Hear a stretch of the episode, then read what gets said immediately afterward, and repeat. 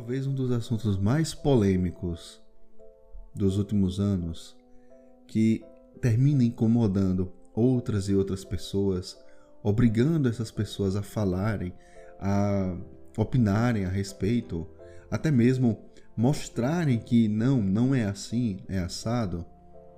Nunca, nunca algo como a Terra plana desconcertou tanta e tanta gente. Porém, eu não vou falar sobre Terra plana, tá? Eu vou falar sobre desdobramentos acerca de religião e academicismo. Não é ciência, tá? É academicismo. E aí eu vou explicar o porquê eu estou usando esse termo. Então, só recapitulando, não, não vou encher o saco de ninguém aqui com questão da Terra plana. Não, muito pelo contrário. Primeiramente, é necessário entender como é que essa questão da Terra plana surgiu. E na verdade não existe um ponto único. Ela foi surgindo de uma forma ou de outra. Há algumas pessoas que dizem que isso é muito anterior, a mesmo séculos atrás. Porém, para todo efeito, a gente sabe que existe uma camada de um público religioso, é reacionário, vamos colocar nesses termos, porque às vezes ele não pode ser necessariamente alguém religioso, mas tem aí uma, um orgulho reacionário de tentar preservar algo, né, como se fosse conservador, mas de preservar uma coisa que realmente não existe. Eu preciso fazer com que isso agora aconteça para que eu tenha razão. Então, a gente sabe que depois de Gutenberg, e aí, né, evidentemente que as produções em série das Bíblias, né, muitas tiragens, Evidentemente que não tantas tiragens quanto se tem hoje, né? Mas para para época, né, que tudo era manuscrito e você ter aí então as prensas com tipos móveis e a possibilidade de fazer páginas e páginas e páginas. Então veja só, eu tenho que fazer mil páginas. Porém, eu posso fazer mil da mesma página, depois completar, né, com tantas mais e ter mil cópias, ter mil cópias do mesmo livro. Então o acesso à Bíblia ficou muito mais fácil. E essa história toda de terra plana é evidentemente que vem da compreensão de algumas pessoas a, respeito do firmamento. Do que é o firmamento?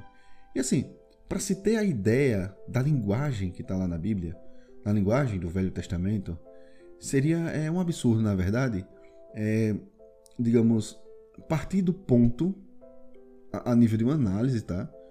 partir do ponto ali, da própria Bíblia, tá? daqueles textos, tá certo? Porque aqueles textos, na verdade, quer dizer, o uh, Gênesis, né, corresponde à primeira parte, né, do da Torá. Então, e antes da Torá, a Torá uma vez não existiu. Esse livro, na verdade, ele é uma compilação da tradição oral. Decidiram, assim como também existe o Talmud, né? Paralelamente, é, os Talmud, quer dizer, o Talmud ele, ele é uma série de livros, muitos livros, né? Que vem com interpretações, com decisões, com coisas que são é, que caminham paralelo à, à própria vida do judeu, né? Então assim, desde a existência dessa dessas regras, né? Dessas interpretações, desde a existência do, do, do Tanar, né? Vamos colocar assim por completo, né? Envolvendo também a Torá, é que o que a gente entende por Velho Testamento, na verdade, é o Tanar. E o Tanar também compreende o Pentateuco, que é a Torá, entendeu? Então, isso é uma coisa só para ficar claro que a gente não conhece dessa forma, mas isso para o judeu é muito próprio. Antes mesmo dessa, dessa compilação, e através da arqueologia, hoje nós temos muito acesso, quer dizer, a coisa ainda está andando, mas já temos acesso a informações que são muito mais antigas, né, de civilizações mais antigas ainda né, do, que, do que a gente imagina, e que tinha sim algumas questões que abordam algo né, de uma maneira mais poética, que se relaciona com a origem do mundo, com a origem do universo, e por aí vai. Então, esse assunto, na verdade, esse assunto, a gente não tem nem para que discutir. Se a Terra é plana, se a Terra a ideia do firmamento, porque a composição do firmamento para essas pessoas, muito literalmente falando, é que existe um disco. Esse disco tem aí suas extremidades formando o que seria o Polo Sul, e dali surge paredes de, de gelo imensas, né? Não precisa nem dizer que você não vê, que vai até o topo, formando uma espécie de abóbada, né? Uma coisa. E lá em cima tem um furinho. Não é fechado completamente não, tá? E que, uh, bom, o Sol e a Lua e, e, os e, os demais astros, na verdade, o que a gente vê, eles, eles estariam já dentro, né? De toda essa, de todo esse domo, vamos colocar assim. Mas isso é uma, é uma visão, entendeu? Uma coisa que eu acho até interessante. Existe uma pessoa, né, que eu não preciso dar nomes aqui, caso você conheça, vai saber, mas eu não gostaria que essa coisa fosse, fosse adiante. Que ele tem uma explicação belíssima, mas incrível, um roteiro de filme perfeito a respeito, por exemplo, do, de como essa ideia da Terra plana se encaixa com a questão do arrebatamento, né? Que as pessoas né? Nesse caso, esse domo vai quebrar, esse domo de gelo gigantesco, né? Ele vai quebrar, vai despressurizar esse disco no qual a gente habita. As pessoas vão, como como poderia acontecer numa despressurização, né? É, é, é, em altitude, as pessoas vão ser é, é, puxadas para fora e nesse caso vai ser puxada de fora do disco, né? E é, e é por isso que, que as pessoas vão ser levadas ao céu. É assim uma coisa amplamente literal, né? É uma questão que, que inclusive não, não, não prospera. Ah, mesmo para que a pessoa se diga religiosa, né? Então assim, ela está sendo literal demais. Ela está tentando dar razão demais a uma coisa que, que para a gente realmente é um, é um mistério ainda. A gente sabe uma coisa ou outra, mas, mas é um mistério. Então, e a gente não precisa se preocupar com isso. Né? Como Jesus disse, né? quando da hora, né? Não se preocupe. Vá, continue fazendo o que você está fazendo. A coisa vai ser como um flash. Então, paciência. E assim, além dessa questão toda, apesar dela ser uma coisa assim muito difícil de descer, muito difícil de, de ser de ser digerida, porém, mesmo assim, ainda é possivelmente uma grande resposta contra a ciência no sentido de que de que a ciência hoje ela tem valores que são extremamente descabidos. Porque a ciência ela já se ocupou em ciência de verdade. Ela ainda se, se ocupa, tá? Existem sim bons, excelentes cientistas, tá? E isso daí precisa ser respeitado, precisa ser valorizado, porque a ciência em andamento é algo benéfico para gente. E mesmo, né, que existe aí os, os cientistas ateus, é, tudo isso é, é, advém da permissão. Tá? Então, a gente não, nós católicos não precisamos ficar preocupados com ciência, muito pelo contrário. É, você ouve esse podcast graças à ciência. Então a gente precisa saber realmente separar a coisa para não confundir.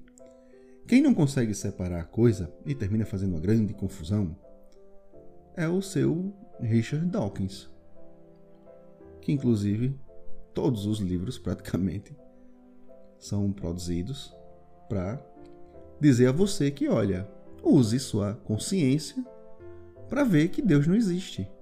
A única coisa que existe é a ciência. Você deve amar a ciência, você deve adorar a ciência. A ciência é seu Deus. Ele escreve isso. Ele tem lá a tríade dos livros dele. Já tive o desprazer de ler pelo menos dois, eu vou falar dos dois que eu tenho acesso, que é o gene egoísta e o outro que é a ilusão de Deus, Deus é uma ilusão. E nesse, nesse segundo livro ele ele, ele fala assim, ele, ele pede para você acreditar na ciência. Deixe de acreditar na religião, deixe de acreditar em Deus. Deus não existe. A única coisa que existe é a ciência. Passe a gostar da ciência. É como se é, o, Richard Dawkins, assim, ele, ele é meio bobão, sabe? É, ah, mas ele é doutor, ele tem PhD, mas isso não quer dizer nada.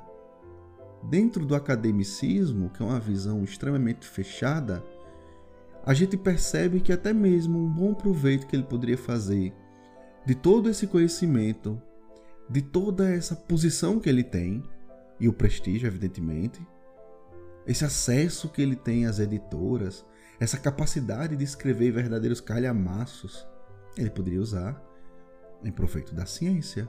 As teorias de Richard Dawkins, os amigos cientistas dele dizem: amigo, isso não vai dar certo.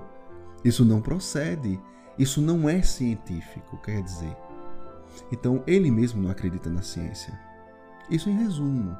Evidentemente que vai surgir uma outra aqui defendendo Richard Dawkins, ah, unhas e dentes, né? Mas para não falar só do Richard Dawkins, porque Richard Dawkins, então ele traz aí o ateísmo ou, ou, ou o academicismo como religião. Ele, ele gosta desse clube. Mas outro camarada também que curte bastante é o tal do Yuval Harari, que escreveu lá o Sapiens ou aquele outro, Homo Deus. O Sapiens, inclusive, ele é um livro que ele sai do que ele acredita, né? Ser a pré-história e vai direto para algumas. Tô pegando de cabeça, tá? Ele vai para algumas análises a respeito da estética masculina, né?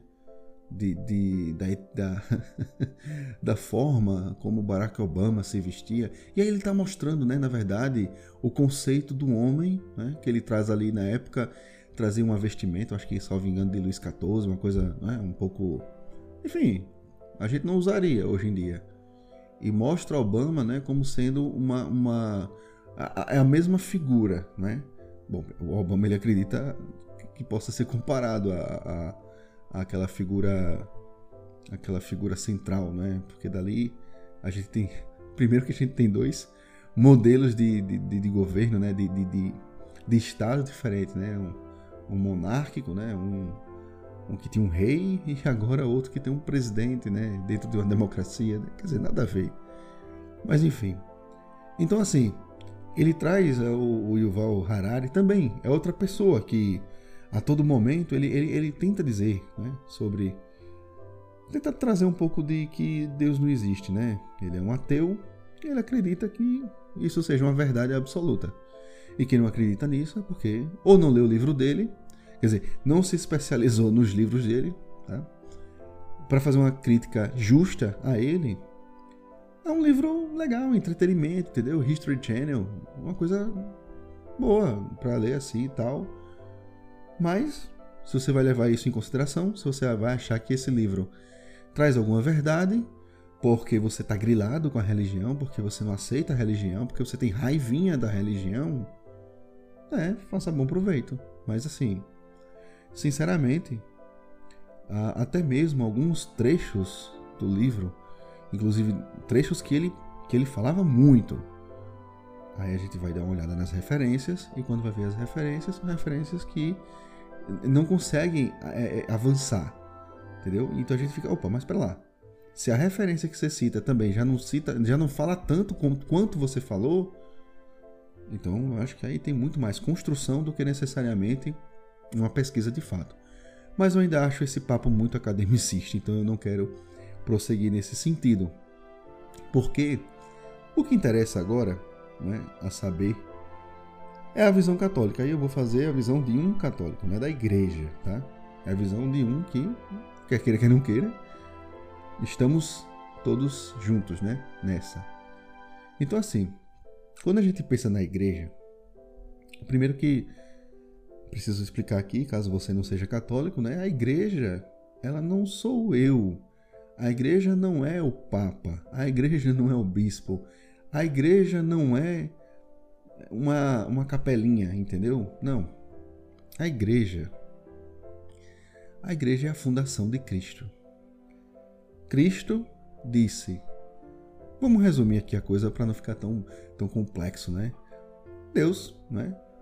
Se fez verbo encarnado, se fez carne, né? E aí temos a, a figura de Jesus Cristo, nosso Senhor, e ele, antes de partir, disse: Vou fundar a minha igreja. Ponto. Ele não disse assim, tá? Mas vamos resumir aqui a coisa para ficar mais fácil. E essa igreja, de lá para cá, com Pedro para cá, ela existe. Tá? Isso é uma promessa. Ele prometeu e ele está cumprindo até hoje. A igreja, ela é parte de um todo, onde Cristo. Existe uma analogia, né? Cristo é cabeça e a igreja é corpo, certo? Eu realmente não curto muito essa analogia, mas enfim, eu estou fazendo repeteco aqui porque eu acho que é a forma mais sucinta de explicar alguma coisa. Então a gente não desmembra essa pessoa, tá certo? A gente não desmembra. A nova aliança, nós não podemos desmembrá-la, nós não podemos é, é, minimamente fracioná-la, nós não podemos. Tá? Então, a Igreja Católica é essa coisa que é difícil de explicar. Então, nós temos aí a repercussão do que é o catolicismo, sabe? Que são sacerdotes, são os leigos. Os leigos não são leigos porque não sabem. São leigos porque não são parte de uma hierarquia. Mas é uma hierarquia que, se eu fosse entrar aqui, não é uma hierarquia militar, longe disso. É uma hierarquia. Inclusive, até esses termos, sabe? Esses termos são caducados. São caducados.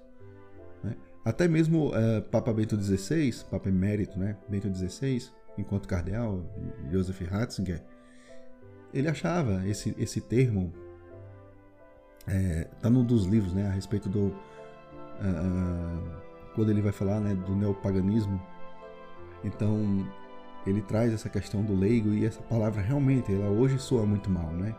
Porque existem leigos teólogos, né, doutores em teologia, mas assim doutores, doutos mesmo. E são leigos, não são sacerdotes. Você não vai chegar para uma pessoa dessa e dizer, ah, tu é leigo. Né? E assim, e são acadêmicos. Esse é um ponto interessante. São acadêmicos. Percebe? E aí não só essas pessoas modernas são acadêmicos, né? são pesquisadores. Não, não, não, não. Antes dessas pessoas, eu tenho aqui uma listinha muito interessante que eu quero falar um pouquinho sobre ela, tá? De algumas pessoas aqui. Por exemplo, nós temos aqui é... Eu acho que alguns nomes vão ficar fáceis de entender, outros não. Então, é, temos. Vou, vou trazer só os mais conhecidos. Talvez um dos nomes mais conhecidos seja realmente Nicolau Copérnico. Quem não sabe, quando a gente pensa em heliocentrismo, a ideia de que uh, o Sol é o centro desta, desta galáxia, pelo menos, e dá origem à astronomia moderna, a gente tem um a gente tem um sacerdote da igreja. Percebe? 1470 e tantos. E aí? Isso é interessante. Por que que sacerdotes, por que, que católicos se interessavam pela ciência? porque eles eram curiosos. Né? Eles, eles sempre ficaram maravilhados com as coisas de Deus. As coisas de Deus sempre foi algo que, assim, gritantes aos olhos, e assim, a vontade de se conectar com essas coisas era muito mais forte. Por isso, estudavam bastante. Outras pessoas aqui, eu acredito que eu demoraria muito falando quem, quem elas são, até entregar realmente a informação que que seria necessária. Mas eu vou trazer outro aqui que talvez o tanto o Richard Dawkins quanto o Yuval Harari, com certeza eles conhecem essa figura. Tá? É um agostiniano da Áustria e ele é o pai da genética. Certo? Quem já ouviu falar das leis de Mendel? Percebe? Gregor Mendel. Isso 1800 lá vai tampinha. Então quer dizer, mais outro. E, e por que que essas pessoas... Por que, que essa igreja que é anti-ciência, por que, como pode ter essas pessoas? Não faz sentido. Não faz o menor sentido. Então, assim, sinceramente, é, são dois nomes de peso, de grande peso, mas vamos lá. Quando se fala da hipótese do átomo primordial, que era algo necessário para estudar a origem do universo. E a gente tem também, nessa questão da origem do universo, um nome que é bem conhecido, né? Que é a teoria do Big Bang. Então, o que, é que a gente pode esperar disso? A gente pode esperar que somente um ateu poderia chegar em conclusões sobre é, é, é, do porquê procurar. Se não dá nem para procurar uma agulha no palheiro, para que eu vou procurar a questão do átomo primordial? Mas aí nós temos um padre insistente, né? Era astrônomo, cosmólogo, físico, evidentemente, que era o Lamaitre. Georges Lamaitre. Também 1800 e esse já estava entrando em 1900. Então assim, isso é a ciência sendo feita de verdade, não como Richard Dawkins, por sacerdotes.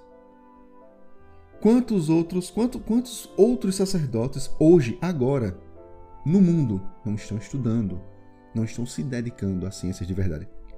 Olha só, isso para não falar de coisas mais de coisas mais intrigantes. Como, por exemplo, estava vendo recentemente aqui, eu acho que é interessante é, falar sobre isso, eu acho que até mesmo para fechar, a importância do que é a igreja para que as coisas pudessem de fato existir. Quando alguém fica doente, tá com uma coisa ruim, uma gripe, uma coisa que, que isso até assusta as outras pessoas. E ela vai a um lugar chamado hospital, certo? A igreja não inventou a medicina, não.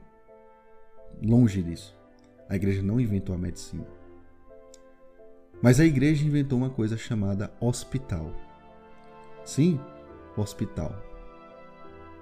Na época da, das gripes, Aqui eu não vou precisar, não sei ao certo se foi é, com a gripe espanhola. Já existiam relatos anteriores a respeito da, da configuração do hospital, mas a questão é, não é o hospital em si, mas era a forma como a coisa acontecia, que era de hospitalidade. Por quê?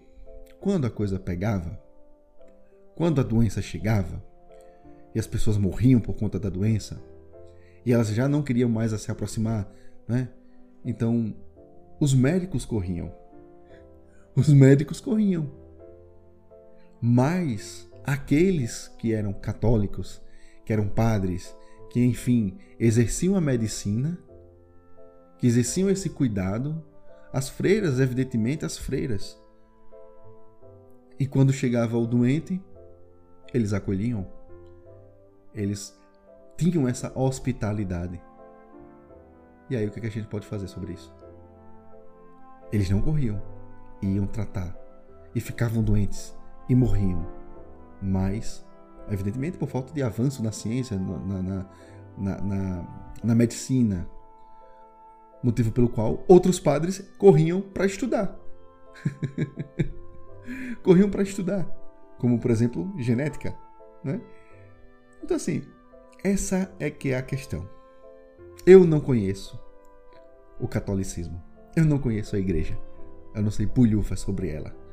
Mas eu quero que ela acabe. Eu quero que ela deixe de existir porque ela é contra a ciência. Não. Ela não é contra a ciência. Mas esse academicismo que existe hoje, sim, é um problema. Com certeza eu vou abordar mais sobre academicismo. Já existe alguma coisa lá no Inquirírio. Basta procurar www.inquirírio.org. E lá, com certeza, a gente vai estar trazendo mais informações a respeito do que essa cultura do academicismo, né? Eu vou ficando por aqui, na certeza de que alguma coisa aqui tenha sido de utilidade.